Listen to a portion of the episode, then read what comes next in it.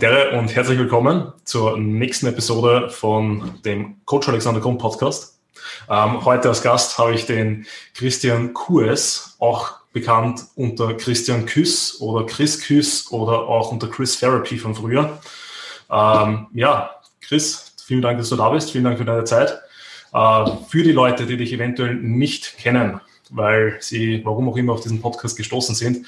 Bitte stell dich mal kurz vor, wer bist du, was hast du bisher gemacht? Ähm, erzähl mal ein bisschen was über dich. Also zunächst mal, Alex, muss ich das stark honorieren, mit welchem Elan du diese Einleitung gemacht hast. Vor allem, vor allem deinen, deinen, deinen Podcast-Namen ähm, so, so klar und schön ausgedrückt hast. Ja, du hast dem Ganzen eine super Betonung ähm, ver, verleibt. Ähm, Alex, danke, dass ich da sein darf. Mein Name ist äh, Christian Kurs. Ähm, du bist, glaube ich, der Erste, der mir jemals in einem Podcast richtig vorgestellt hat. Ähm, obwohl ich jetzt natürlich auch schon den Namen Christian Küss ähm, ja, wohltuend annehmen kann.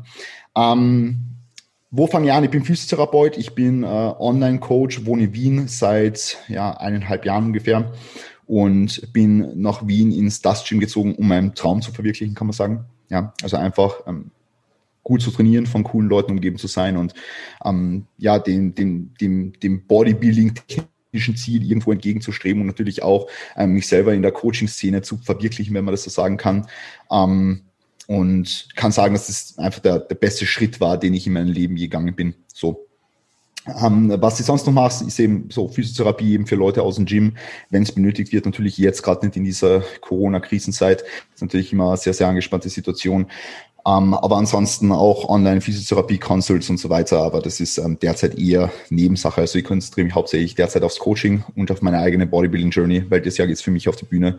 Und ja, wird auf alle Fälle eine sehr, sehr coole Zeit dieses Jahr. Ja, hoffen wir, dass es, dass es äh, möglich wird, ab ja, diesen, diesen, ab dieser ersten Jahresphase, dass man wieder normal ähm, ins Leben rein startet, ähm, dann natürlich auch seine Prep genießen kann. Aber ja, ähm, so viel jetzt einmal zu mir. Ähm, wie waren so deine Beginne, sag ich mal, beim Bodybuilding? Was hat sich dann eben geändert, seitdem du in Wien bist? Wo, von wo kommst du dann eigentlich? Und eben, was hat sich plötzlich in deinem Leben alles geändert, seitdem du jetzt im Gym oder Gyms das Gym trainierst? Es ist ganz lustig. Ich bin im Jahr 2008 2018 war das, glaube ich. Na, das war 2019. Da war ich im Frühjahr für einen Monat in Wien. Ja, habe dort ein Praktikum gemacht für Physiotherapie auf einer Neurologie, auf einer neurologischen ähm, Ambulanz unter Anführungszeichen. Ne, eigentlich in einem Reha-Zentrum war man mit Ambulanz dabei. Ähm, und ja, bin dort so auf den Geschmack gekommen, im Gym zu trainieren. War von coolen Leuten umgeben. Dort haben wir uns dann auch alle so befreundet, eben mit dir, mit Toni und so weiter. Ähm, und haben uns halt näher kennengelernt und habe gewusst, da will ich einfach her. Ähm, und damals muss ich sagen, bin ich gerade erst so eigentlich ins Bodybuilding reingerutscht. Ja. Also ich bin 2018 von meiner Verletzungsmisere so ein bisschen zurückgekehrt, ähm, habe dann so mit, äh, wie soll ich sagen, eher bewegungsspezifischen Rehab-Training ähm, den Weg zurück ins Krafttraining gefunden und habe dann im, im Ende 2018 wieder ja den ich will nicht sagen, die Schmerzfreiheit erlangt, weil natürlich war das äh, bis, bis, bis heute oder ist bis heute noch ein Weg, ähm, beziehungsweise geht's mir mittlerweile sehr, sehr gut, muss ich sagen. Ähm, aber es war halt damals so die Transition von eher Kraft- und bewegungsspezifischen Training zum Bodybuilding Ende 2018, Anfang 2019 und dann natürlich durchs Gym ähm, und, und durch die ganzen Leute dort hat das Ganze noch eine viel größere Gewichtung für mich erlangt. Dann war ich auch beim AJ gleich äh, drauf, ja, also es war alles innerhalb diesen Monats und also beim AJ Morris ähm, im Coaching habe ich mich dann dazu entschieden und somit hat meine Bodybuilding Journey eigentlich begonnen. Okay, na, sehr, sehr interessant. Ähm ich glaube, das ist immer ein, ein, großer, großer Schritt, wenn man so von einem normalen Leben in das Gym-Umfeld kommt. Ich glaube, das ist, äh, was wir in unserer Bubble da oft uns eigentlich klar machen müssen, dass wir einfach jetzt so von sehr, sehr vielen Leuten umgeben sind, die einfach sehr ähnlich denken, die alle ähnliche Ziele verfolgen und alle ein sehr, sehr ähnliches Mindset haben. Und ich glaube, das ist halt einfach auch das Coole am Gym, dass das so ein Umfeld bietet und einfach die Möglichkeit bietet, eben solche Leute äh, zusammenzubringen. Und ich finde das natürlich sehr, sehr cool, dass du äh, auch nach Wien gekommen bist und mich auch mit meiner Schuld unterstützt hast, mit der ich ja jetzt auch, auch lang schon herumgeschissen habe, äh, die jetzt übrigens mittlerweile schon relativ gut ist. Also ich würde sagen, es tut nur noch weh, wenn ich wirklich deppert bin und äh, quasi nicht mehr sauber trainieren. Ähm, aber genau. Ähm, aber das Thema, worum sich jetzt ein bisschen der Podcast drehen soll, ist natürlich, weil man gesehen hat, dass du jetzt innerhalb der letzten Jahre eine sehr, sehr stabile Entwicklung ähm, abgeschlossen hast, beziehungsweise nicht abgeschlossen hast, sondern bist immer noch weiter drinnen. Äh, wie kam es dazu und wie viel Kilogramm Muskelmasse oder äh, Body Mass hast du jetzt eigentlich so über die letzten Jahre draufgepackt? Wie viel Kilogramm Body Mass? Jetzt machst du mich fertig. Ich glaube, es sind um die 30 Kilo jetzt, wenn man so den State von Mitte 2018, da wo ich wieder langsam im Krafttraining am Fuß gefasst habe, ähm, bis jetzt betrachtet. Ähm, wie gesagt, ich war ja damals bei der Hüfte und so weiter ein bisschen verletzt, ähm, habe über ein halbes Jahr oder so gar nicht wirklich trainiert. Ähm, davor auch so sporadisch, weil es eigentlich schon beim Benchen und bei allem relativ wehgetan hat. Bin dann 2018 zurück und das Ganze hat relativ gut, ich würde jetzt einmal fast sagen, synergistisch, synergistisch funktioniert mit dem Thema, über das wir heute sprechen, nämlich mehr Testosteronersatztherapie. Also ähm, das Ganze ist eine sehr, sehr lange Geschichte, die wir jetzt dann auch noch besprechen werden. Ähm, aber ich kann sagen, dass das ähm, sehr Orgeveränderungen in mein Leben ähm, mit eingebracht hat, ja, ähm, lebensverändernde Veränderungen, ähm, weil sonst wäre ich heute nicht da, wo ich bin, ja. Ähm, ich post oft spaßhalber so Videos von vor 2000, äh, von, von, von vor drei Jahren oder so, 2017, 2018, da habe ich noch einen YouTube-Kanal gehabt, lernen, lernen, vielleicht hast du die gestern in der Story gesehen, ähm, so, das, das ist ein Mensch, den kannst du mit dem Menschen, der heute vor dir sitzt, nicht vergleichen. Einfach im Hinblick auf äh, die, die Gemütslage, im Hinblick auf den Drive im Alltag, im Hinblick auf die Stimme jetzt, obviously, im Hinblick auf ähm, vielleicht äh, fehlende Körperbehauptung, die damals nicht da war ähm, und all so eine Sachen, ja. Und das, das, das waren einfach Changes, die die ganze, die die ganze Ersatztherapie mit sich gebracht hat, die natürlich für mich ähm, brutal waren, ja. Also angefangen hat das ganze Jahr 2016 und da, da, da ist man halt dann schon ziemlich, ziemlich geschissen gegangen so. Ähm, Meistens soll ich, soll ich da jetzt schon ausholen oder? oder uh, ja, ja, ja, sehr gerne. Also ähm, ich würde auch vorschlagen, dass du mal so ein bisschen über die Zeit redest, ähm, quasi bevor du einen großen Updrive hattest, sprich ja. äh, über welchen Zeitraum hattest du, welche ähm, Symptome, wie ist es dir wirklich gegangen, ähm, was hast du damals so ausprobiert, wie bist du überhaupt draufgekommen, dass du quasi ein niedriges Testosteronlevel hast und so weiter mhm. und so weiter. Also da gerne einfach mal aus den Nähkästchen plaudern das, das, das Lustige daran ist, dass sie auf die Ersatztherapie eher nur durch, ich bin ja nur durch ein Labor draufgekommen. Also mir ist es scheiße gegangen und ich bin nur durch ein Labor draufgekommen, dass das so, dass das Testosteron komplett low ist. Und, und das, das, das wird dann später noch fortgeführt mit anderen Laboren und so. Aber prinzipiell hat alles 2016 begonnen ähm, mit rheumatischen Beschwerden. Ähm, beziehungsweise Rheuma-ähnliche Beschwerden, sage ich jetzt mal. Ja, also ich habe dann da, damals diese, diese Hüftschmerzen gehabt, Rückenschmerzen, also alles diese, diese Bewegungsapparatsspezifischen Probleme, ähm, wegen die dann brutal viele Ärzte konsultiert habe einfach. Ja. Und geendet hat das Ganze damit, dass ich ähm, eine Woche lang, nein, nicht eine Woche, ich glaube, es waren fünf, fünf Tage oder so, war ich auf der Rheuma-Ambulanz von einem, von einem, ähm, äh, da ist auf der Rheuma-Station von einem Krankenhaus in Klagenfurt und da wurden alle möglichen Sachen mit mir gemacht. Ja, also auch ähm, Magen-Darm-Spiegelung und dann irgendwie äh, habe ich Ernährungsberatung gekriegt, weil ich damals so ein bisschen in der veganen Ernährung drin war, so. Und die Leute wollten mir halt klar machen, wie ungesund das ist und all solche Sachen. Weil das Ding ist, ich habe damals einen Proteinverlust über den Haaren gehabt, ja. Habe dadurch eben, also Proteinurie halt, und auch Nicturie. Das heißt, ich, ich habe einfach ähm, in der Nacht sehr viel Haaren verloren und sehr viel Protein ihn über den Hahn verloren ähm, und habe dann irgendwie Beinödeme gehabt und ich habe ähm, eben diese brutalen Schmerzen am ganzen Körper gehabt und die Leute haben halt alle gedacht, so ich habe irgendeine rheumatische Erkrankung. Deswegen wurde ich dann halt auf der Rheumastation komplett äh, durchgecheckt und mög alle möglichen Labore wurden gemacht und so weiter. Ähm, und zudem sind dann halt noch die Probleme dazu kommen, die jetzt Testosteronmangel spezifisch waren. Das, das, die haben sich aber dann eher 2016 bis 2017 so breit gemacht. Und zwar ist das eben Range, dass sie einfach im Alltag, ich habe keinen Drive gehabt, ja, ich habe überhaupt keinen Drive gehabt, ich habe Erektionsstörungen gehabt, also ich habe keinen Rot bekommen, egal wie sehr ich es wollen habe so, ähm, ich habe überhaupt keine Libido gehabt, also keine Lust auf irgendwelche sexuellen Interaktionen whatsoever, ja, und das war einfach für damals für an jungen Menschen in seinen, ähm, soll ich jetzt sagen, späten, späten 19ern, frühen 20ern so. Es war, war halt so, ähm, ja, für mich natürlich ähm, sehr, sehr schlimm, sage ich jetzt mal. Ich habe extreme Stimmungsschwankungen gehabt auch und all sowas, ähm, von aggressiv zu, zu, zu komplett weinerlich und, und, und all solche Sachen. Und das ist, das ist, war natürlich eine immense Belastung. Ja, ähm, da war ich dann eben in der, in der, in der Räumerstation mit der Harnabgabe, wo ich, wo ich über mehrere Nächte dann Hahn abgeben habe müssen und all sowas. Und ähm, die haben halt gesagt, ich soll weniger Protein essen, habe damals irgendwie 130 bis 150 Gramm Protein oder sowas gegessen. Also eben vegane Ernährung und das Ganze geprägt von den YouTuber, die damals diese vegane Ernährung geprägt haben und alles. Ähm, ja, war ähm, eine sehr, sehr lustige Zeit. Und dann bin ich eben draufgekommen, dass ich niedriges Testosteron habe, durch ein Labor, das in der Räumeambulanz gemacht wurde. Ich habe halt gewusst, so eine Testosteronmessung sagt gar nichts aus. Ja, also nada, niente. Ähm, deswegen habe ich halt mehrere Labore machen müssen. Ja, und dann bin ich halt durch, durch, durch quer Österreich gefahren zu alle möglichen Ärzte in Graz und eben auch in Kärnten und, und eben in, in, in ganz Österreich und habe eben Blutbilder machen lassen, habe mit Ärzten gesprochen, habe drüber gesprochen, was sie mir raten würden, und so weiter und so fort. Und natürlich, ähm, du das, glaube ich, auch an Kunden, oder? Ja, genau. Mit, mit, mit Ersatztherapie. Natürlich ist das am Anfang immer so, was, du willst Testosteron verabreichen, so, was? Na, na, das müssen wir natürlich schaffen und so. Natürlich habe ich auch versucht, ähm, dann meine Ernährung zu optimieren, Schlaf, Stress und all das, wie du halt dein, dein Testosteron natürlicherweise unter Anführungszeichen steigern kannst. Ja. Ähm, aber irgendwie hat halt nichts funktioniert und mein Testosteron war immer unter diesem unteren Grenzwert, ähm, wo, du es eigentlich nicht haben willst. Ja. Ähm, und dementsprechend habe ich dann halt diese verschiedenen Ärzte konsultiert, verschiedene Blutbilder machen lassen ähm, und kein Arzt wollte mir so richtig weiterhelfen. Ja.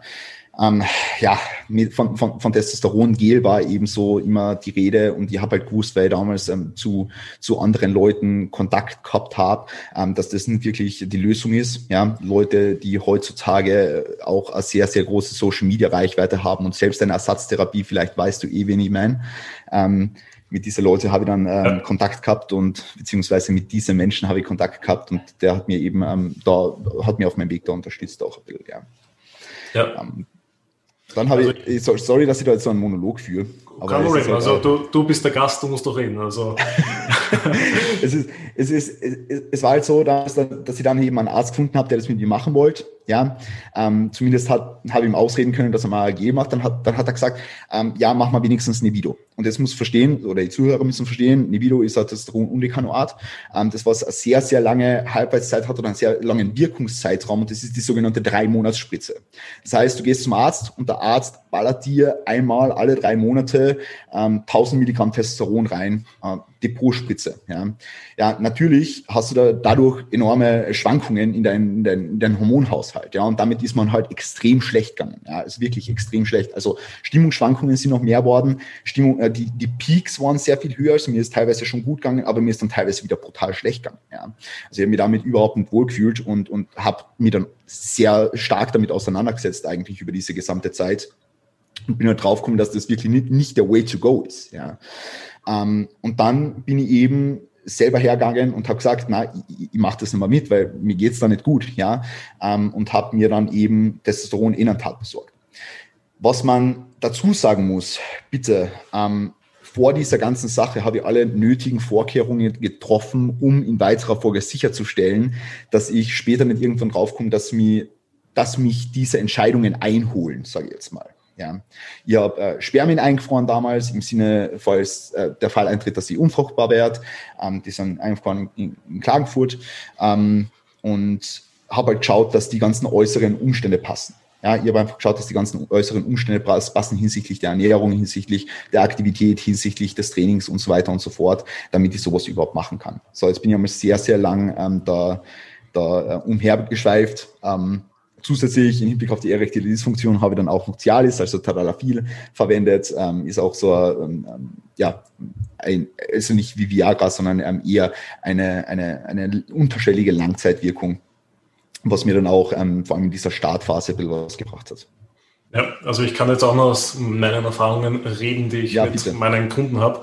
Also der ist da auch dann damals auf mich zugekommen, da war er aber schon ziemlich im im Endstadion. Also da hat er auch gerade die Nebido-Phase durchlaufen und hat dann, glaube ich, auch nach einem halben Jahr oder sowas dann den Arzt quasi klar machen können. Also der hat, ist dort auch zu X-Spezialisten und immer wieder ins Krankenhaus äh, gefahren, ähm, dass das nicht das Wahre ist, dass eben die Schwankungen viel, viel zu hoch sind und er auch da einfach auf Enantat umsteigen will und hat es dann eben sogar jetzt auch im Endeffekt dann so weit gebracht, dass er sich das selber oder halt eben ähm, quasi mit Unterstützung verabreichen darf und ähm, dass er da einfach diese Schwankungen ein bisschen besser kontrollieren kann, sprich die Dosis einfach auch aufteilen kann, anstatt jede, äh, alle zwei Wochen, jede Woche und und und. Aber der hat mir quasi genau einen ähnlichen Verlauf geschildert, sprich einfach mal, glaube über Jahre hinweg, also der hat mit, glaube ich auch mit 16 oder 17 dann quasi einen Testosteronmangel diagnostiziert bekommen und bis er dann 18, 19 oder sogar 20 geworden ist, ist, ist der Wert weiterhin gesunken, wo man so sagt, das ist eigentlich genau das Gegenteil, was man haben will. Man sagt, also gerade in, sagen wir in jungen Jahren als Mann sollte eigentlich der Testosteronwert pieken und ähm, gerade da hat, hat er dann natürlich auch die ganzen Nebenwirkungen, die du einfach geschildert hast, dann auch beschrieben. Und also es ist schon nicht einfach, sage ich mal, eine Hormonersatztherapie zu bekommen als junger Mensch, also ich glaube, vielleicht ist das im Alter irgendwie einfacher, weil äh, da vielleicht das besser anerkannt ist oder man dann etwas ernster genommen wird von manchen Ärzten vielleicht, I don't know. Aber auf jeden Fall als Junger, wenn man da wirklich diese Symptomatik hat, ist das halt sehr, sehr schwer, da irgendwas zu kommen. Und der war halt auch sehr ähnlich zu dir. Der hat halt quasi seinen Tagesablauf eigentlich quasi auf die Minute genau geplant gehabt, hat äh, quasi ähm, zwar das, was er nicht so optimal gemacht hat damals, war halt, dass er auch immer sehr, sehr stark unterdiätet hat und halt einen sehr niedrigen Körperfettanteil dann oft gehalten hat, ähm, beziehungsweise niedriger runtergegangen ist, als er hätte sein müssen, um quasi im Sommer lang auszuschauen. Ähm, aber abgesehen davon hat halt eigentlich alles gepasst, sprich Ernährung, Ernährungsauswahl, ähm, Training, war aktiv, äh, und und und. Also man kann denen nichts vorwerfen, dass man sagt, der ist selber da irgendwie schuld, sondern das ist halt einfach hormonell so und dann muss man natürlich da einfach eingreifen. Ähm, was waren so das, ja? Ja, ich möchte noch mal ganz kurz einhaken, weil es ist irgendwie schon crazy, wenn man jetzt so als, als, als junge Frau irgendwelche Probleme hat hinsichtlich des Hormonsystems, ja, dann machen die Ärzte hier keinen Finger krumm. Die, die, die, die, die greifen sofort in das Hormonsystem der Frau ein. Sei es durch irgendwelche Birth Control Maßnahmen, sei es durch Pille etc. pp. Da wird einfach ins Hormonsystem eingegriffen. Und wenn es dir jetzt als Mann wirklich schlecht geht, weil du nicht die nötigen Hormone hast, um gemäß deines, deines, deines Alters leistungsfähig zu sein, und, und, und einfach im Alltag zu funktionieren, ja, da, da wird einmal gar kein Finger, also da, da, da wird gar nichts gemacht, ja, da wird geschaut, okay, schauen wir mal, wie sich entwickelt, dann wird drei Monate später noch ein Blutbild gemacht, dann wird drei Monate später noch ein Blutbild gemacht. Ich bin ja mit dem Scheiß, ich, ich, ich bin ja wirklich ein Jahr an dem gehängt, so. Ich bin ja wirklich ein Jahr lang umhergefahren zu Ärzte und habe geschaut, dass mir irgendein Arzt helfen kann. Ja. ja. Ähm, und das ist halt schon wirklich ein Pain in the Ass. Und dann wird auf, auf, auf Maßnahmen zurückgegriffen, die ja nach der, nach der aktuellen Evidenz einfach nicht die nötige Wirksamkeit mitbringen, die sie mitbringen sollen. Und dann eventuell auf, auf, auf, auf, auf Sparmaßnahmen der Pharmaindustrie zurückgegriffen, sprich Nevido. Ja, ja, was ich einfach nicht verstehe. Einfach, damit ich mir nichts selber initiieren muss oder darf oder keine Ahnung, damit man nur der Arzt die Spitze geben kann. Ich meine, es hat schon sein, sein Sinn und Zweck, weil ich bin damals ähm, eh, wo ich, noch, wo ich nach Wien gekommen bin, da war ich ja gleich drauf in Amerika, ja, für, für sechs Wochen. Und da bin ich halt davor nochmal zum Arzt gegangen und habe gesagt, okay, jetzt bräuchte ich bitte noch einmal Nebido, ähm, weil ansonsten habe ich in Amerika kein Testo im Körper. So, ja. Ähm, und da hat es halt schon seinen Sinn so, äh, wenn ich jetzt wirklich sechs bis acht Wochen nichts initiieren kann. Aber es ja. war einfach, also ich, ich, ich verstehe ehrlich gesagt nicht, und das, das muss ich jetzt einfach so sagen, äh, ich verstehe ehrlich gesagt nicht, warum das noch im Gebrauch ist. Es ist meiner Meinung nach einfach eine Sparmaßnahme, die von der Pharmaindustrie ähm, da, da, da ins, ins, ins Leben gerufen worden ist. Ähm, und es gibt deutlich wirksamere Maßnahmen hinsichtlich äh, dem Steigern des Wohlbefindens, ja. Weil in der Tat mit einer viel kürzeren Halbwertszeit, ich meine, das musst du halt, äh, das musst du halt selbst initiieren, ja.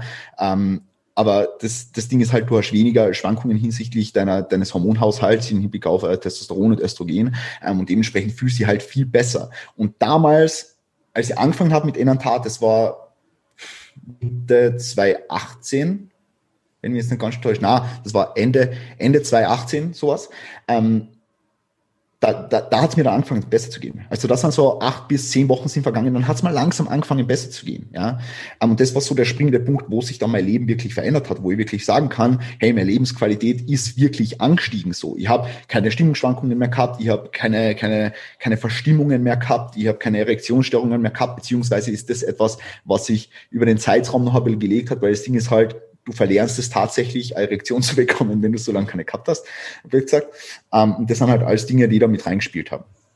Ja, na, ich, eben, ich kann das jetzt auch noch als externe Beobachter irgendwie sagen, wie ich es bei dir und eben bei meinen Kunden mitbekommen habe.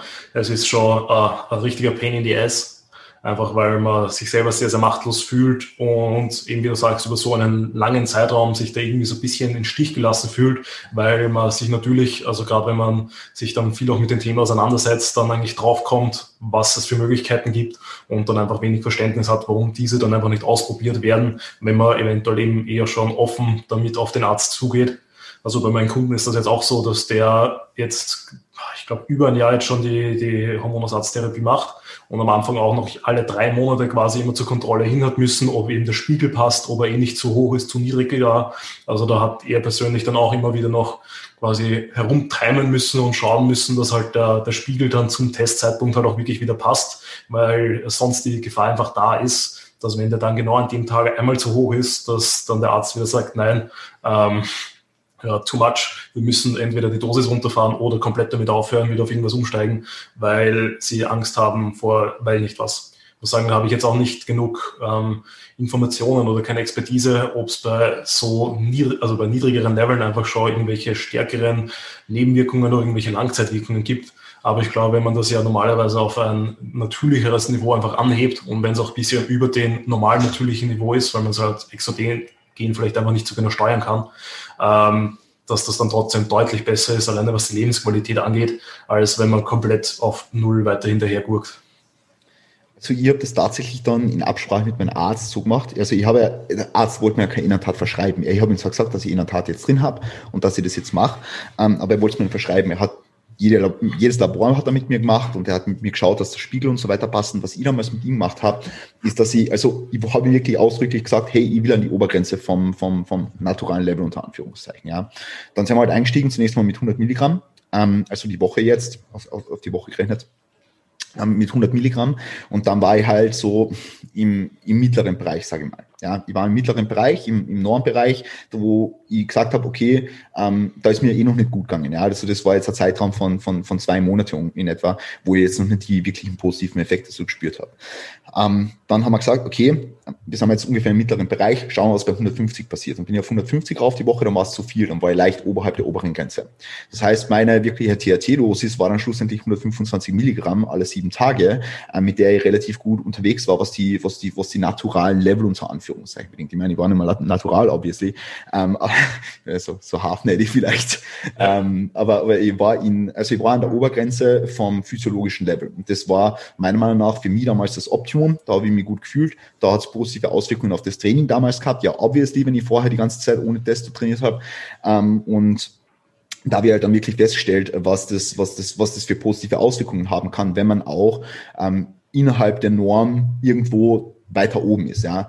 Ähm, also ich, ich, ich habe jetzt, ich, also ich bin jetzt persönlich der Meinung, wenn du jetzt ähm, oberhalb der Norm bist, hast du definitiv langfristig ähm, Schaden, äh, Schäden, die du anrichtest. Ja, ähm, langfristig sehen einfach, du bist, du bist äh, vulnerabler, als wenn du jetzt im physiologischen Bereich bist. Ist einfach so. Deswegen haben wir einen physiologischen Bereich auch am, Labor, am Labor gekennzeichnet.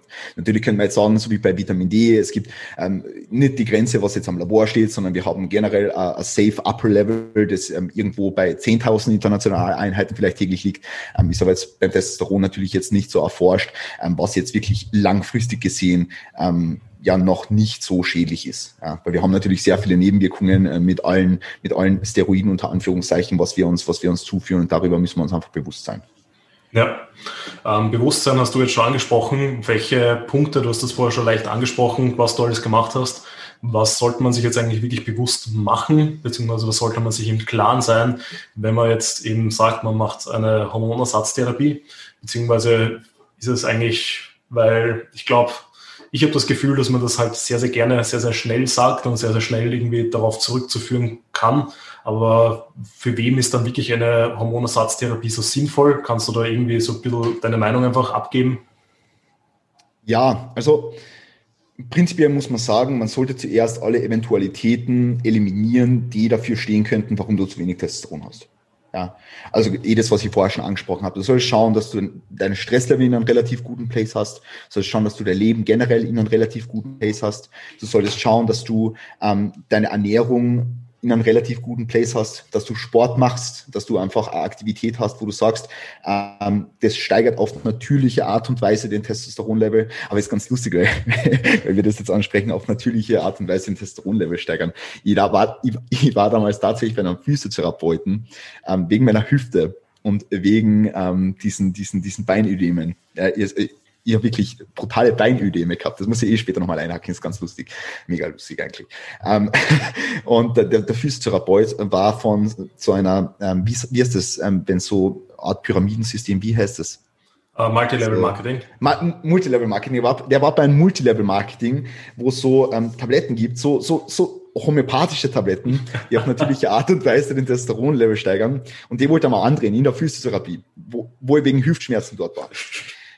Perfekt eigentlich. Und da hat Perfekt. eine Dose irgendwie 170 Euro gekostet für einen Monat. Perfekt. Alles klar. Also ich glaube, der hat nicht gewusst, was Testosteron in der Tat gekostet. Ähm, nee, ähm, also das ist eine ganz lustige Geschichte.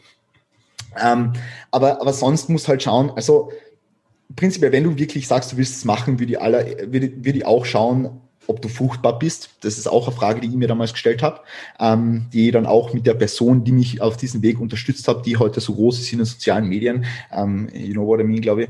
Ähm, aber äh, mit der habe ich das eben abgeklärt und die hat mir das auch gesagt und ich habe dann ähm, diverse Spermiogramme gemacht, sofern es einmal funktioniert hat, muss ich auch dazu sagen. Ähm, und habe dann eben festgestellt, dass, dass sie fruchtbar war und habe dann daraufhin eben Spermien eingefroren. Ja. Und das ist, also wenn, wenn dir dein Zukunft am Herzen liegt diesbezüglich und du auf Nummer sicher gehen willst, dann machst du das einfach. Dann ist es ein non-negotiable. Ja. Ähm, weil das Ding ist halt, heutzutage, und das, das kennst du selbst auch, äh, selbst die größten Bodybuilder, die jahrelang gestofft haben, ähm, können trotzdem noch irgendwo Kinder kriegen. Ja. Natürlich haben wir Medikationen, die das möglich machen, so, ähm, die, die man einfach den Körper verabreichen kann, damit du wieder fruchtbarer wirst.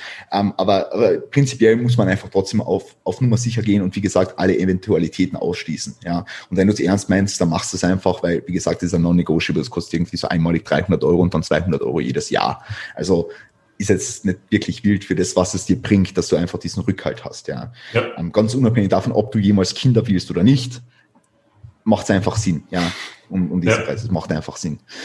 Ähm, damit du einfach das out of the way hast, damit du dir über das keine Gedanken machen musst jetzt so. Ja.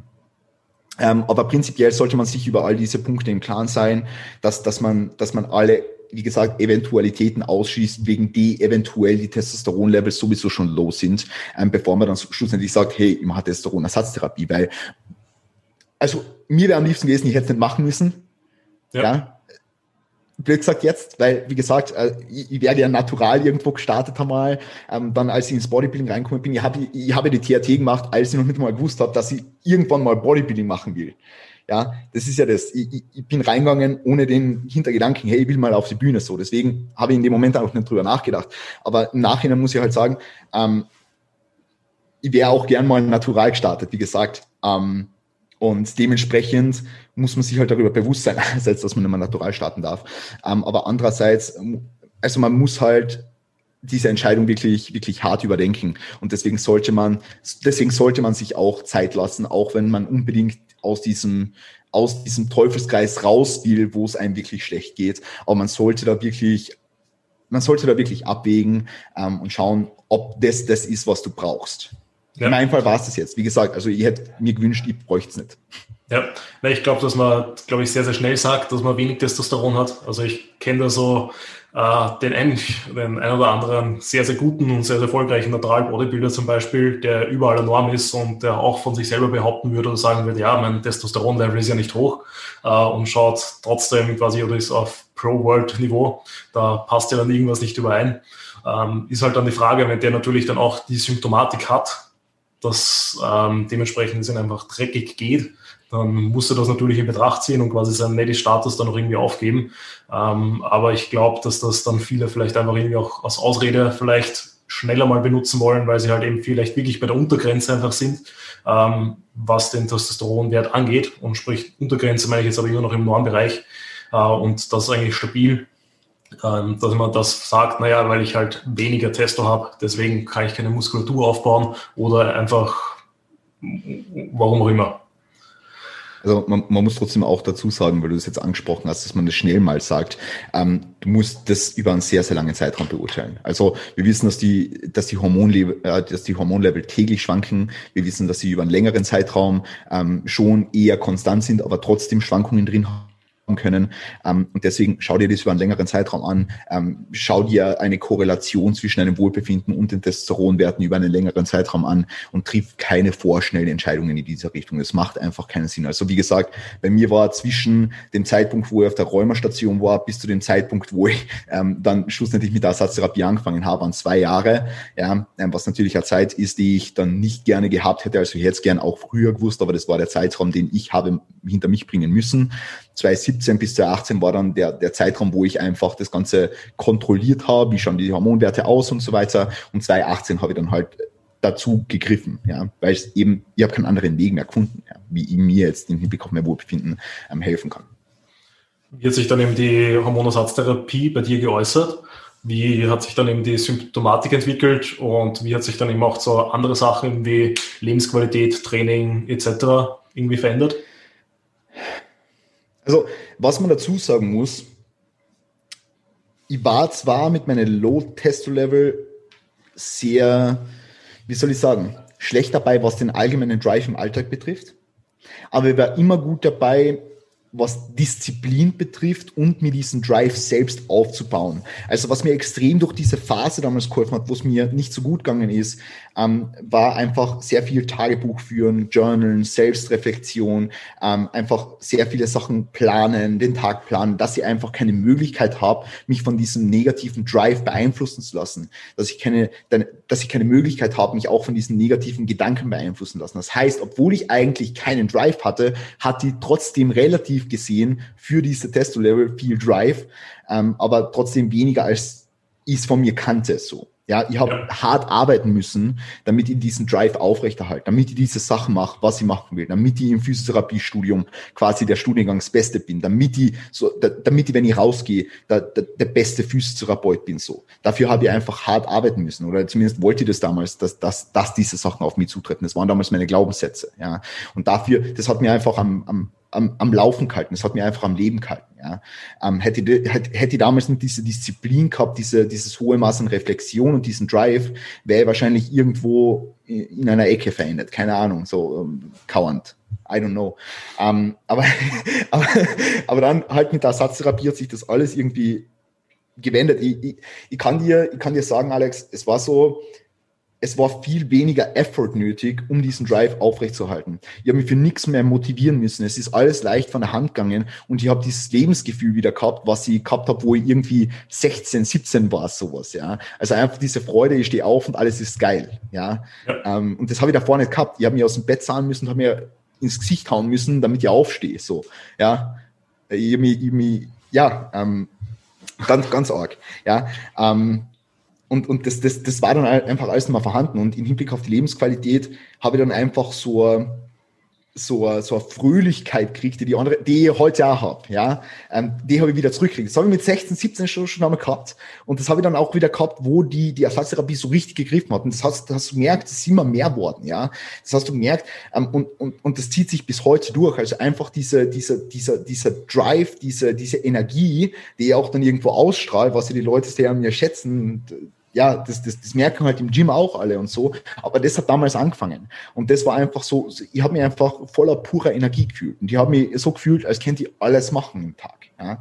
Also so, so viel zum Alltag. Und so war es eigentlich dann auch im Training. Also ich bin aus einer Situation gekommen, wo ich wegen meiner Hüftschmerzen nicht gescheit gehen habe können. Ich bin aus einer Situation gekommen, wo ich in meinem alten Gym damals noch, das war noch vor dem Dudes Gym, wo ich in meinem alten Gym damals ähm, mit 60 Kilo auf dem Rücken gebeugt habe und brutale Hüftschmerzen gehabt habe und mir gesagt habe, okay, du musst jetzt durch diesen fucking Rehab-Prozess. Und ich habe gestruggelt, irgendwie 70 Kilo zu benchen, weil ich so, so, so ein schwaches Arschloch war.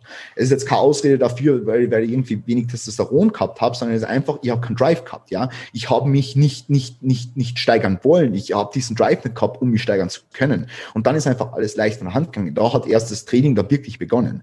Auch wenn ich damals irgendwie, ich habe damals mit, mit Pascal Su, äh, mit Pascal Su leicht zusammengearbeitet, so ein bisschen. Ähm, der hat mir damals einen Plan geschrieben und dann bin ich so wieder ins Training eingestiegen, eben so mit Squat, Bench, Deadlift und ein paar Accessories, ja, was ganz cool war. Ähm, und daneben habe ich dann wieder richtig Freude gefunden. Und da hat dann so dieser, dieser Upward-Trend im Hinblick aufs Training angefangen, bis ich dann schlussendlich wieder wirklich ins, ins oder erstmalig in das volle hypertrophie-spezifische Training rein bin und daran dann äh, Freude gefunden habe. Aber es ist einfach alles mit so viel Leichtigkeit von der Hand gegangen und mit so viel, so viel mehr Energie in mir. Und so hat sich das im Training wiedergespiegelt, so hat sich das im, im Studium wiedergespiegelt, so hat sich das in die Sachen wiedergespiegelt, die außerhalb vom Studium gemacht habe und machen wollte. Sprich beispielsweise meine, meine Physiotherapie-Videos auf Instagram, einfach Content-Vermittlung, Social-Media-Präsenz aufbauen und so weiter und so fort. Ähm, ich habe damals irgendwie, keine Ahnung, jeden Tag ein Video rauskaut und habe sechs Stunden im Gym verbracht, einfach nur um zu filmen so für diese Videos und habe an einem Tag irgendwie jeden Tag, keine Ahnung, 20 Videos produziert, bis ich einfach 300 Videos im Vorhinein produziert gehabt habe. so, so, so übertrieben war der Drive einfach, ja. Ähm, und natürlich so Veränderungen im Training, ja, Steigerungen waren dann erstmalig da und ich habe das Gefühl gehabt, ja, wieder am Pump und sowas, das sind alles diese Kleinigkeiten, die dann aber einfach noch ärger geworden sind, wo ich einfach vom physiologischen Level auf supraphysiologische Level geswitcht bin. Ja, ich glaube, dass das dann natürlich dann nochmal einen Unterschied macht, weil äh, das eine ist eben, dass man sich normal fühlt und das andere dann einfach teilweise halt ein bisschen übermenschlich, einfach weil es ja eine unmenschliche, unnormale Dosis, sage ich mal, dann einfach ist. Wie würdest du sagen, wie hat sich das dann dann so in die Richtung entwickelt? Sprich, würdest du jetzt immer sagen, dann mehr Stoff bzw. mehr Testo ist dann eigentlich immer besser oder gibt es da dann auch irgendwann einmal so eine Grenze? Warte mal, jetzt muss man, jetzt muss man zuerst noch einhaken, ja. dass man beim Jahr 2019 eigentlich, na, beim Jahr 2019 sage ich, ja, beim Jahr 2019 war ich in Amerika und mhm. aus Amerika bin ich zurückgekommen und habe logischerweise das Gold gehabt und das habe ich 2019 auch schon im Kopf gehabt, ich will auf die Bühne. Ja. Ich habe halt gewusst, ich kann nicht natural competen. Also ich habe damals bei Verbänden und so weiter nachgefragt, ähm, aber es ist einfach nicht gegangen, selbst wenn ich ein unterschriebenes NADA-Dokument gehabt hätte, so, es ist nicht gegangen. So, und dann habe ich halt gesagt, okay, was muss ich machen, um competitive zu sein? Ja, ich muss die Dose haben. Sonst, ja. sonst bin ich ähm, wahrscheinlich langfristig nicht competitive. Ähm, und dann habe ich halt das Goal gehabt, ähm, dass ich mir innerhalb dieser, dieser nächsten Jahre IFBB Pro Card hole. ähm, und dementsprechend, dementsprechend ähm, bin ich dann in das Jahr 2020 rein, ja, habe ähm, die Dose geabt, ja, bin dann von meinen 125 Milligramm Testosteron, die ich damals gehabt habe, auf 300 Milligramm gegangen und bin dann die ersten drei Monate auf diesen 300 Milligramm gewesen. Bin dann zum Callum gegangen, ja, weil ich einfach auch an, an also es war ein Nebenprodukt aus dem, dass ich ähm, einfach einen, einen Coach haben wollte, der, der Expertise in dem Bereich hat, ja. ja. Ähm, war dann eben noch auf 400 Milligramm Testosteron und das ist eigentlich das Maximum an Testosteron, ähm, auf dem bin ich seit heute. Das heißt, die Dosis ist jetzt ähm, eben erhöht worden um ja das dreieinhalbfache irgend sowas. Und mehr Stoff ist definitiv nicht immer besser, aber das werden wir uns äh, eh gleich noch anschauen, so warum ich was mache oder keine Ahnung was. Ähm, prinzipiell muss man aber sagen, ähm, man muss, wenn man sowas macht, immer abwägen, ist es einem das wert? Weil natürlich schade ich meiner Gesundheit und natürlich schaue ich, dass alle Rahmenbedingungen so gut wie möglich stimmen, dass ich es in ein Ausmaß mache, wo ich es so gesund wie möglich mache, obwohl das eigentlich eine fiktive Aussage ist, weil ich kann es nicht gesund machen. Aber ich glaube, du weißt, was ich meine, wenn ich das so kommuniziere, wie ich es äh, kommuniziere. Also das fängt bei täglichen Blutdruckmessungen an und Blutzuckermessungen geht hin bis zu einem Blutbild alle drei Monate, geht hin bis zu ähm, einfach einer, einer Prostata-Untersuchung, die ich dieses Jahr zum Beispiel schon gemacht habe. All sowas, ja. Und das, das, das, das, das da musst du dir halt im Klaren sein, dass du ähm, vielleicht deine, deine, deine Steroide finanzieren musst, irgendwie um 50 Euro im Monat, aber dann hast du deine, deine Gesundheitssupplements, die du, die du brauchst, um deine Blutfettwerte in Range zu halten und für die gibst du gerne mal 200 Euro im Monat aus. Und das sind halt alles Dinge, denen musst du dir bewusst sein und die, die, diese Entscheidungen musst du treffen, wenn du diese Entscheidung triffst, ähm, weil du einfach das, was du machst, das, was gesundheitsschädlich ist, trotzdem so gesund wie möglich äh, durchführen willst. Ja, ich glaube auch, dass wie du schon richtig sagst, wenn man den Entschluss fasst, man sich dann auch einfach bewusst machen muss, dass da das einfach etwas nicht Gesundes ist für den Körper, weil einfach natürlich alles wächst und nicht nur die Muskulatur, wie wir es am liebsten natürlich hätten.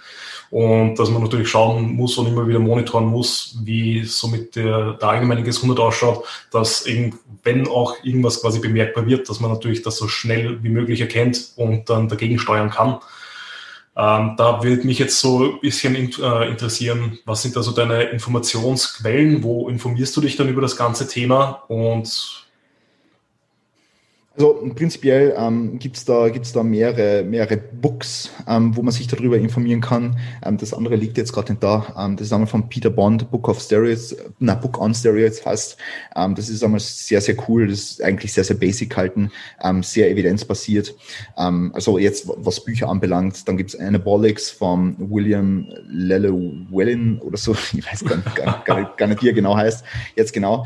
Auf alle Fälle habe ich das jetzt ähm, auch so als Nachschlagewerk dauerhaft an der Hand. Ja, ähm, und, und, und die Basics habe ich mir halt dort angeeignet, so auch. Ähm, und dann natürlich Quellen aus dem Internet, ganz klar, jetzt ähm, von, von Joe Jeffrey, ähm, von jetzt, die, die machen jetzt auch eine Member-Site, Physik Collective, ansonsten Victor Black von Victor Black, Victor Black Masterclass und ansonsten habe ich jetzt auch natürlich den Keller als Coach, den ich jederzeit Sachen fragen kann, wenn mich irgendwas interessiert. Ähm, ich habe natürlich YouTube-Videos geschaut, angefangen von Greg the Set bis hin zu, ähm, ich weiß gar nicht, wie er heißt, der andere Guy, der, der mit den Augen Schultern. Ich habe keine Ahnung, wie er heißt. Aber der macht da ab und zu ganz coole Videos. Ähm, ansonsten natürlich Trained by GP.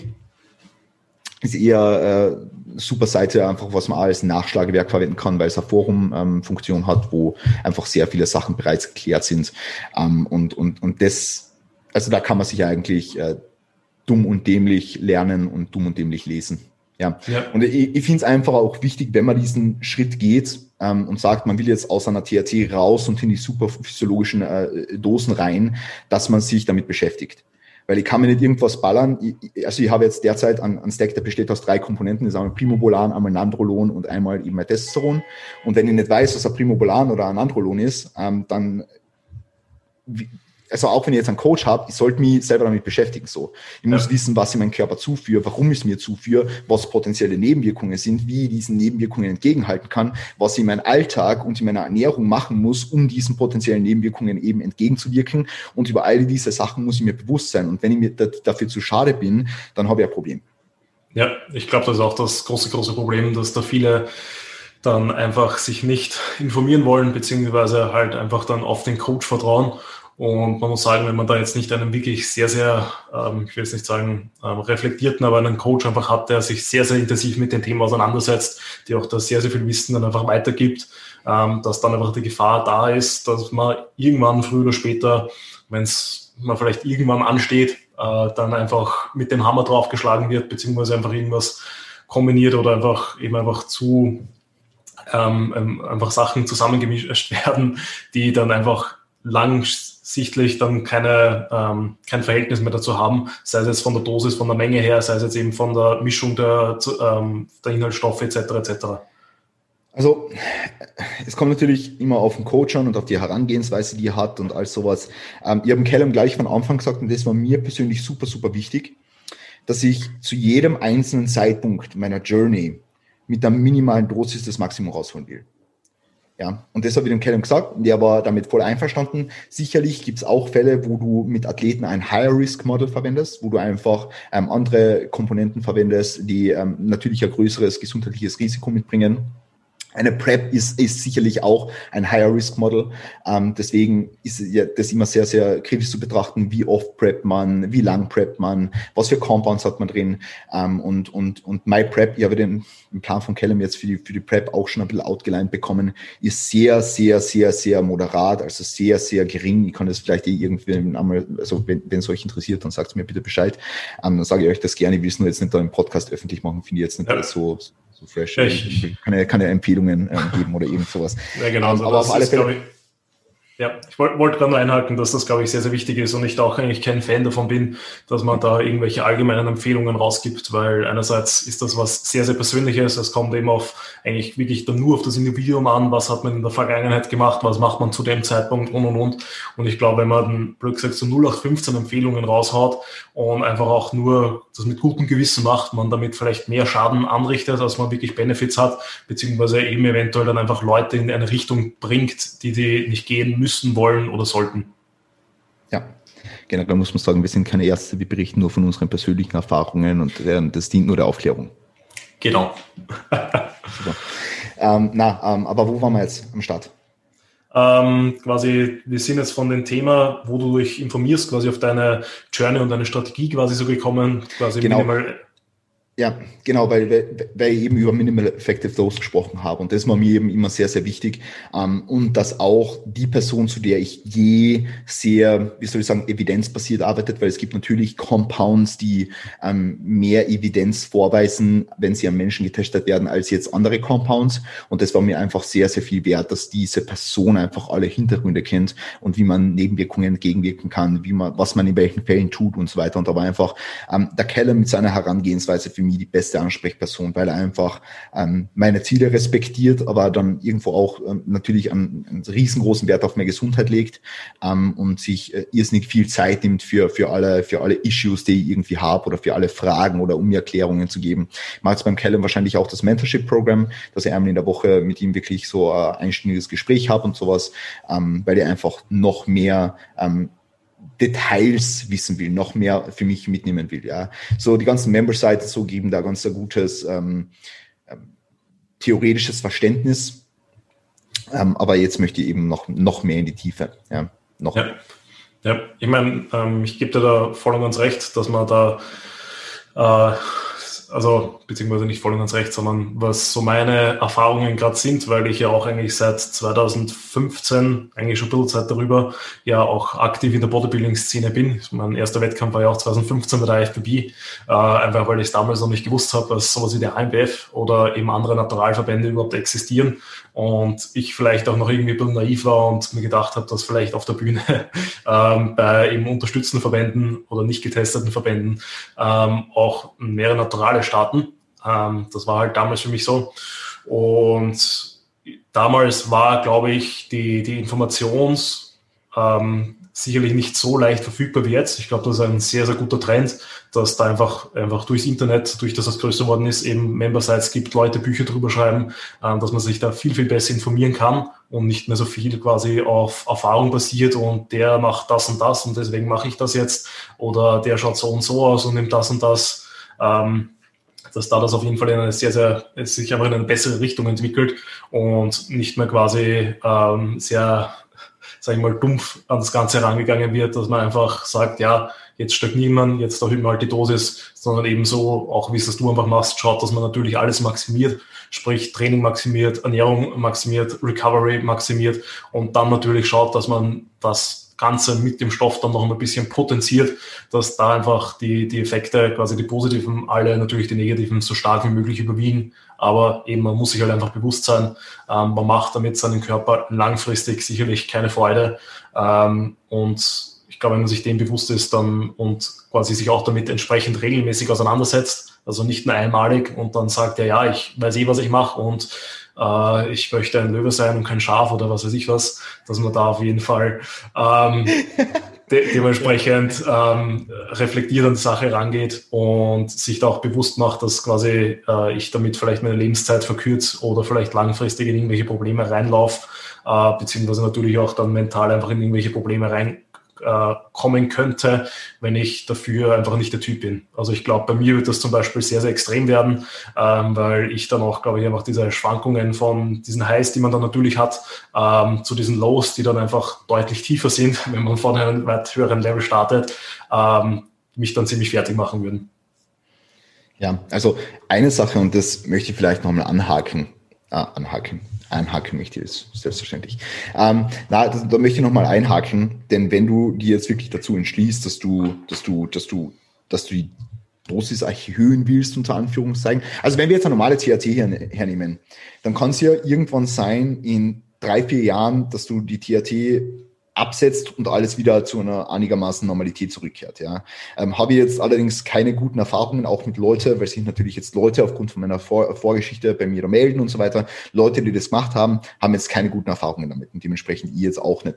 Ähm, und es ist auch, ja, ähm, fordert eine sehr lange Zeitspanne. Also du weißt selbst wenn du irgendwie am Ende von einer naturalen Bodybuilding Prep bist, ja, dass deine Testosteronlevel lower sind, erstmal äh, äh, sehr, sehr lange Zeit brauchen, bis sie sich wieder erholen. Ja, weil man muss dem natürlich jetzt kein sehr, sehr schnell regulatives System ist.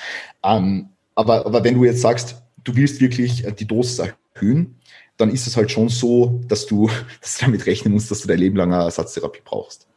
Ja, ähm, weil es, also auch wenn du, wenn du richtig gut absetzt, ähm, also äh, äh, Post-Cycle-Protocol hast, unter Anführungszeichen, das, das sehr, sehr gut ist und alles und du, der Körper reagiert da sehr gut drauf und alles ist fresh so, ähm, dann kann es trotzdem sein, dass du niemals wieder deinen natürlichen Testosteronlevel ähm, zurückerlangst und dementsprechend brauchst du dann halt vielleicht lebenlang, äh, lebenslang THT und brauchst vielleicht lebenslang äh, Spitze. Und darüber muss man sich halt bewusst sein. Ich bin mir klar darüber bewusst, ja, deswegen ist für mich überhaupt kein Problem. Ihr hättet wahrscheinlich die THT sowieso nie gesetzt, so gut wie es mir damit gegangen ist, so. Ähm, aber es ist halt, es, du, du musst dir halt darüber bewusst sein. Ja? ja. Und das möchte ich vielleicht auch noch einmal sagen, weil es ist halt, ähm, die meisten Leute gehen es halt viel zu leichtsinnig an. Ja, ja, auch jetzt die Leute, die jetzt keine THT haben und einfach mal sagen, ich mache jetzt mal eine Kur so, ja, ähm, probier mal, schauen mal, was passiert. Ja. Und wenn du wirklich schlecht darauf reagierst, dann hast du halt nie wieder eine normal funktionierende Achse. Ja. ja. Das ist halt ein Problem, ja, ähm, wenn du das so leichtsinnig angehst. Deswegen, ähm, Wissen aneignen, drüber bewusst werden und, und all diese Punkte, die wir jetzt schon mal besprochen haben, so ein bisschen durch den Kopf gehen lassen. Sei es jetzt im Hinblick auf die Rahmenbedingungen, sei es jetzt im Hinblick auf die Gesundheit, sei es jetzt im Hinblick auf alles andere.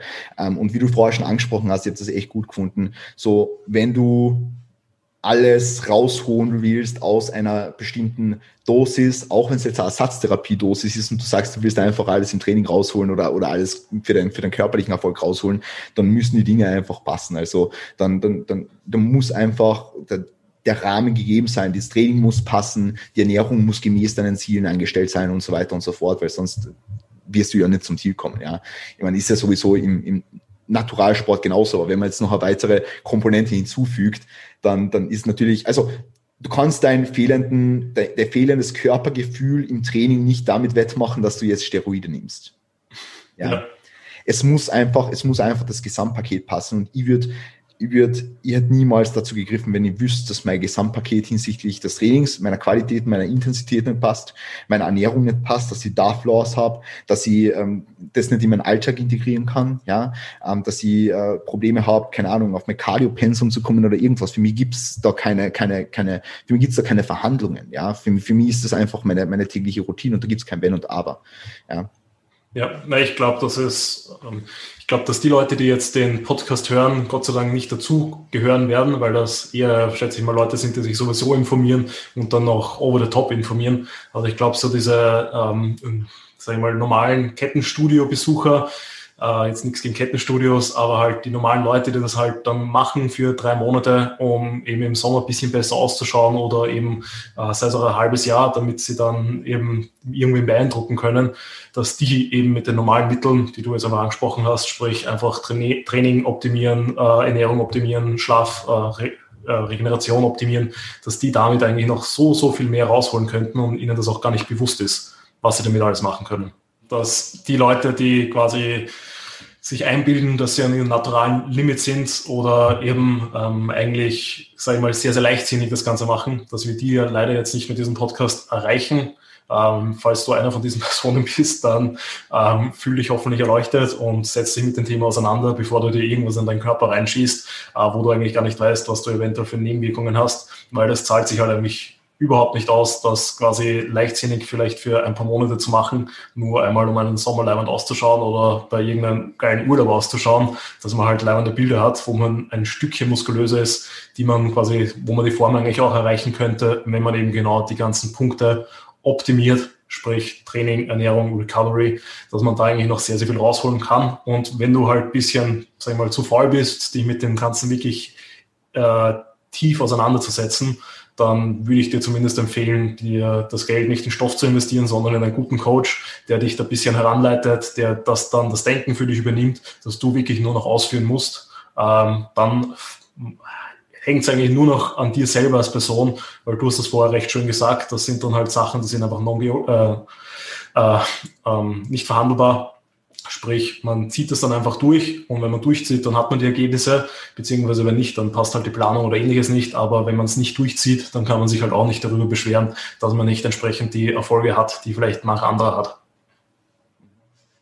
Ähm, aber, aber ja, back to the topic. Ähm, Jetzt sind wir doch, glaube ich, ein bisschen darüber abgeschweift, aber es war, glaube ich, ja. ein sehr, sehr guter Exkurs, wenn wir so drüber reden, dass man, also ich bin ja auch der Verfechter davon oder wenn ich irgendwann einmal, warum auch immer, auf Stoff gehen würde, würde ich wahrscheinlich auch mit einfach schauen, dass ich mit der Minimalsdosis einfach das Maximum heraushole. Ähm, wobei für mich das eigentlich bis jetzt noch keine Option ist, weil für mich der Sinn dabei nicht da ist. Ähm, ja. So, ich würde es ich würd's, ich würd's jetzt auch nicht empfehlen. Also es muss halt, es muss halt gemäß den, den Zielen natürlich sein. Ja, also du musst es immer mit deiner Zielsetzung abwägen. Ähm, ich habe es jetzt mit dem abgewogen, dass ich jetzt natürlich hinsichtlich dem, dass ich jetzt schon sowieso auf TRT bin, ähm, dahingehend zunächst mal wenigstens keine Nachteile habe, als dass ich jetzt ähm, meine Achse komplett abschieße, weil die ist eh schon abgeschossen so. Ähm, und weil ich jetzt einfach für mich sage, ich will competitive sein in einer, in, in Competitions, wo eben ähm, Enhanced Leute starten, so. Und dementsprechend habe ich das für mich mit meiner Zielsetzung abgewogen. Ähm, aber ich würde es jetzt, also ich wäre auch gern, wie gesagt, wie vorher schon, ich wäre auch gern natural gestartet, wenn es mir möglich gewesen wäre. Ja. Ähm, also bei, bei Naturalverbänden halt. Ähm, und was man, was man auch noch, jetzt habe ich den Faden verloren. Irgendwas wollte ich jetzt noch sagen vor. Ähm, Minimum. Ja, wir, ja. ja Minimum-Effekt. Aber was, was du jetzt angesprochen hast, ähm, was sicherlich schon Sinn machen kann ähm, im höheren Alter, dass man ATAT äh, in, in, in Betracht zieht, ja, weil dadurch einfach die Lebensqualität steigt, ja. Also wenn du jetzt irgendwie ähm, so 20, 30 Jahre down the road denkst, dann wird das Testosteronlevel wahrscheinlich nicht mehr auf einem optimalen Level sein, ja. Äh, für dich jetzt optimal, vielleicht gemäß dem Alter schon, aber ist das jetzt im Großen und Ganzen optimal? Wahrscheinlich nicht, ja. Ähm, und da wäre eine Testosteronersatztherapie für viele Leute sicherlich in Betracht zu ziehen, ja. Sich das dann einmal anschaut und ähm, mit eventuellen ja, Antriebsverlust oder irgendwas abgleicht, ähm, da kann man eben sich äh, darüber schon mal Gedanken machen. Aber eben äh, dann in Zusammenarbeit logischerweise mit einem Arzt. Also nicht, dass sich jetzt irgendwie jeder, der 50 ist, Testo knallt. Ja, das macht jetzt nicht so viel Sinn. Ähm, aber natürlich, dass man sich, dass man, dass man das einfach in Betracht zieht. Ja, ja ich meine, ähm, was ich mir da so langfristig überlege, so das Peak-Level von den Natural-Bodybuildern ist irgendwie so zwischen 35 und 45.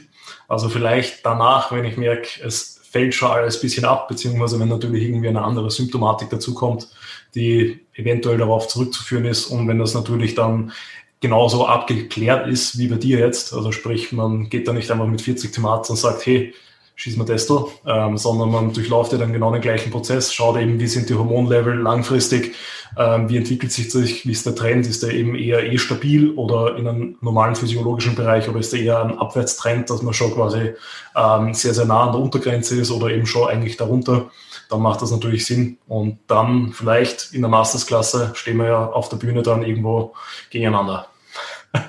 Who knows? Wäre schon gut. Wäre schon sehr, sehr ähm, gut. Ja.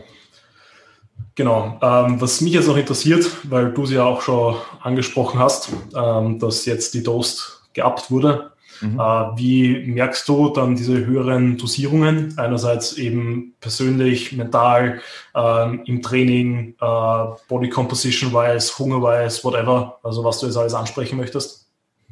Also prinzipiell muss man ja sagen, dass wenn du exogen Testosteron zuführst, dass äh, die die Verhaltensweisen, die du sonst an den Tag legst und deine Persönlichkeit einfach so ein bisschen verstärkt wird, ja. Wenn ich jetzt ein Mensch bin, der von Natur aus auch mit Low-Test schon trotzdem einen Drive gehabt hat, den er sich selbst angeeignet hat, so habe ich jetzt durch mehr Test noch mehr Drive. Ja, und das merke ich einfach bei allem, was ich mache. Das merke ich jetzt, wenn ich mit dir im Gespräch sitze und einfach euphorisch rede. Und das merke ich einfach, wenn jemand ins Gym kommt, die sagt, herzlich willkommen und wunderschönen guten Tag im Gym, Gym ist das Gym und so weiter und so fort. Das sind alles Handlungsweisen, die nochmal meiner Meinung nach so ein bisschen verstärkt worden sind äh, vom THC-Level auf dieses leicht geabte Level. Jetzt nicht brutal verstärkt, aber sie sind ein bisschen stärker geworden. Ja. Ähm, man kennt es vielleicht von Leuten, die von Natur aus ein bisschen aggressiv sind und jetzt noch aggressiver sind, wenn sie irgendwie äh, erhöhte Testosteronlevel haben. Ja, ähm, kenne ja auch Leute. Bei mir ist es jetzt überhaupt nicht der Fall, also ich bin nicht aggressiv. Was vielleicht bisschen der Fall ist, ist erhöhte Aggressivität im Training. also dass man einfach noch mehr ähm, Effort in die einzelnen Sätze investieren kann. Das ähm, ist aber von mir rein subjektives Empfinden. Ich könnte es jetzt wahrscheinlich auch, wenn ich weniger äh, Testosteron hätte, also jetzt, wenn ich auf einem physiologischen Level wäre. Es folgt jetzt ja bei mir übrigens eine, eine, eine zehnwöchige Cruise-Phase, wo ich ähm, wieder auf THT bin. Ähm, also nur um das einzuhacken, da werde ich das dann wahrscheinlich auch wieder feststellen. Ähm, aber ja, so viel jetzt einmal dazu. Ähm, was ich ebenfalls merke, ist einfach im Alltag ein erhöhter Sexdrive. Ja, ähm, also das ist definitiv der Fall. Also auf einer THT-Dosis war er jetzt normal, würde ich jetzt mal sagen. Ähm, jetzt mit erhöhtem Testosteron ist er erhöht. Ja. Das, das, kann man, ja. das kann man schon so sagen. Ähm, was jetzt im Endeffekt nichts Negatives ist. Es ist äh, super. Es, es freut mich jetzt vor allem, wenn ich diese, diese ähm, wie soll ich sagen, diese Diskrepanz von meinem Sexdrive von vor zwei Jahren habe, freut es mir jetzt natürlich umso mehr, dass ich wieder einen Sexdrive habe. Das ist eigentlich äh, ganz klar irgendwo. Also vor zwei Jahren war ja gar nichts. Also nada, null. So. Ähm, und deswegen freut mich das jetzt natürlich. Ähm, aber neben dem Sex Drive und dem Drive so jetzt generell merke ich jetzt eigentlich nicht wirklich viel. Also jetzt rein, rein mentale Komponenten, würde ich jetzt ja. mal sagen. Ja. Ähm, rein körperliche Komponenten, ich fange definitiv schneller zum Schwitzen an. Ähm, das ist sicherlich etwas, was der Fall ist. Ich meine, jetzt im Winter merke ich es eher weniger, aber im Sommer habe ich es gemerkt, so ein Satz irgendwie von einer Übung zum Aufwärmen und ich bin durchnass.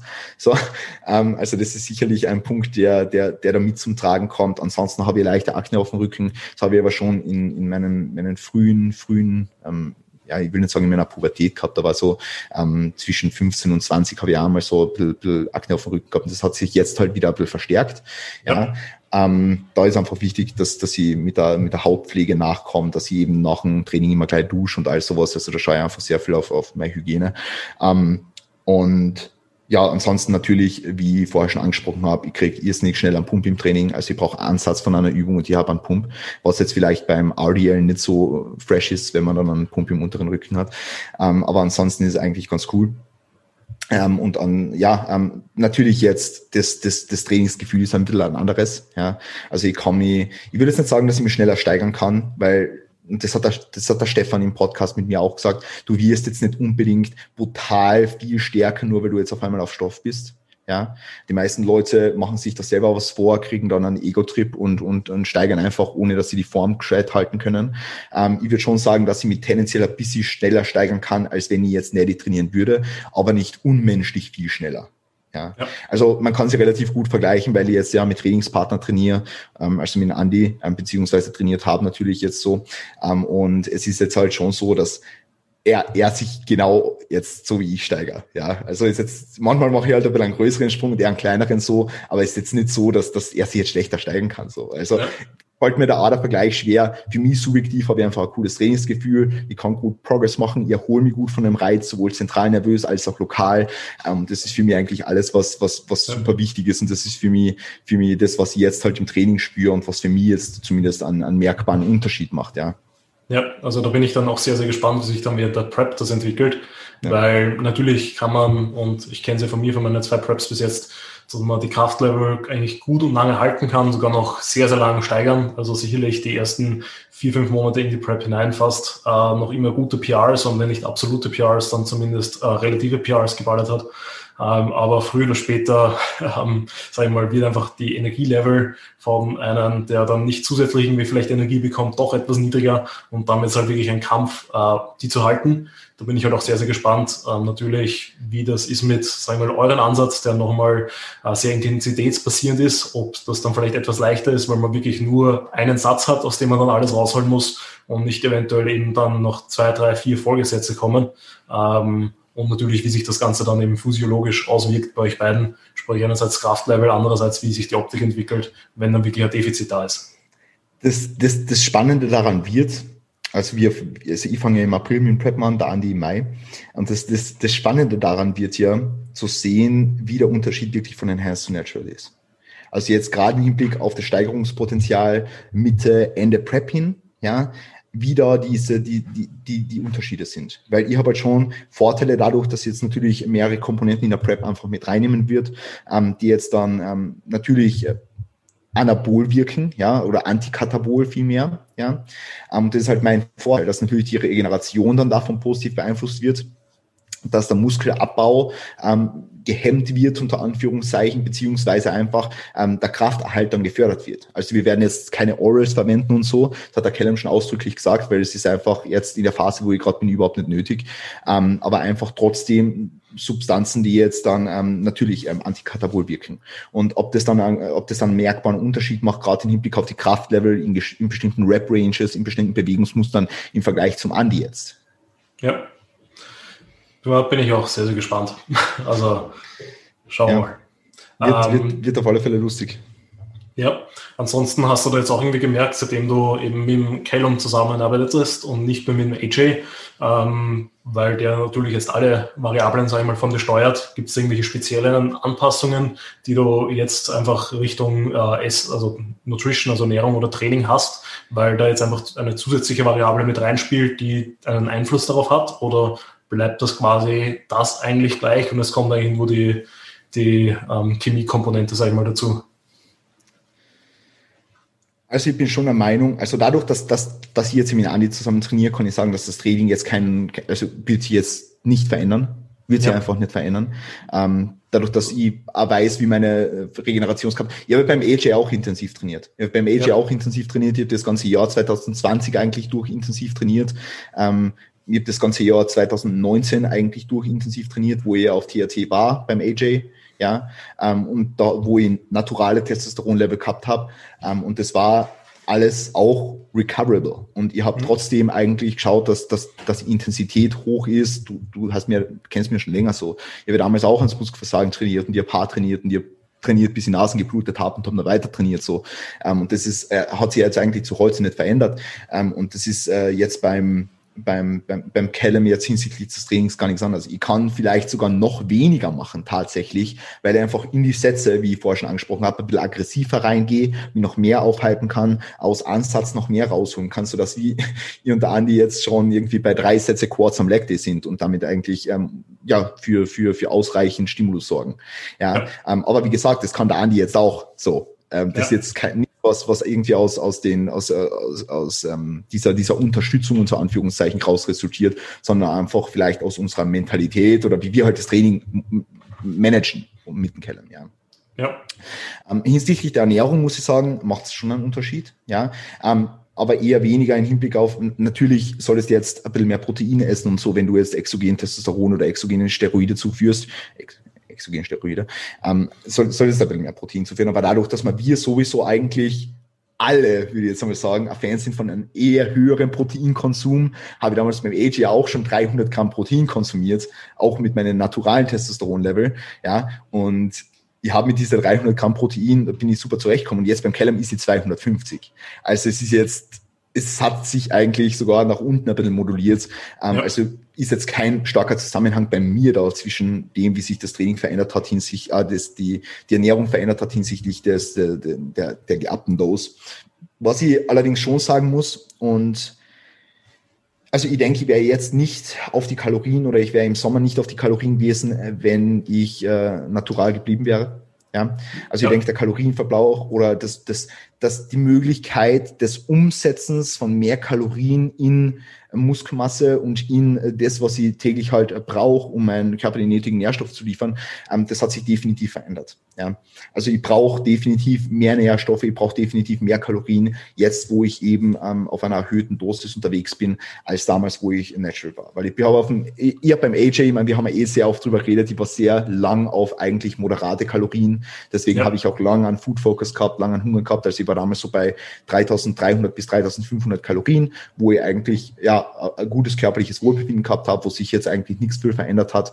Ähm, es waren auch die ersten paar Monate im Jahr 2020, wo ich ja schon die Dose gehabt habe, ähm, wo ich noch nicht beim Callum war, wo ich noch beim AJ war, wo ich eigentlich auf relativ steady Kalorien 3300 bis 3500 zugenommen habe und für die Körperkomposition besser wurde. Ja. ja war auch, war auch aus meiner, aus meiner Amerika-Zeit resultierend damals. Und die äh, Amerika-Zeit hat mir ähm, körperlich ein bisschen mitgenommen und Manu auch, ja, das muss man ganz klar dazu sagen. ähm, aber das, das war damals halt von einem extrem schlechten Zustand in einen extrem geilen Zustand innerhalb von vier Monaten oder so. Ja. ja. Ähm, und das war halt damals so der Change, wo ich dann halt ähm, die, die, die, die zusätzliche, zusätzliche Dosis ähm, ähm, introduced habe und wo das dann halt diese Veränderungen gegeben hat. Aber ich denke, ich wäre im Sommer trotzdem nicht bei 5000 Kalorien gelandet, äh, wenn ich nicht ähm, die Dosis increased hätte, beziehungsweise wäre ich wahrscheinlich ähm, 5000 Kalorien einfach schneller fett geworden. Ja. Also glaube ich auch. Also gefühlt, ich kann das jetzt auch als Außenstehender beurteilen, ähm, es steigt natürlich auch einfach der, der Energiebedarf beziehungsweise die Möglichkeit, die Energie besser umzusetzen. Ähm, würde natürlich dann auch erklären, warum man dann einfach mehr Muskelmasse aufbaut, als wenn man kein, äh, ähm, quasi als wenn man kein, kein ähm, höheres Testosteronlevel hat.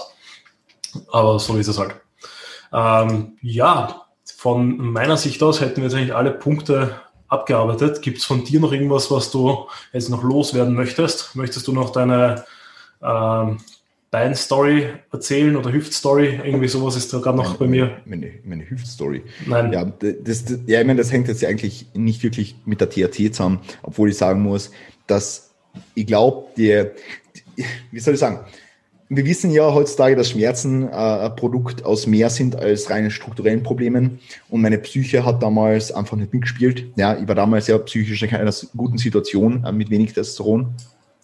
Und ich glaube, die THT hat den Teil dazu beigetragen, dass sich diese sehr lang andauernden Hüftschmerzen und Rückenschmerzen, ähm, dass, dass sich das Ganze verbessert hat. Einfach durch die psychische Komponente, einfach, dass mir dadurch so, so viel besser gegangen ist einfach, ja.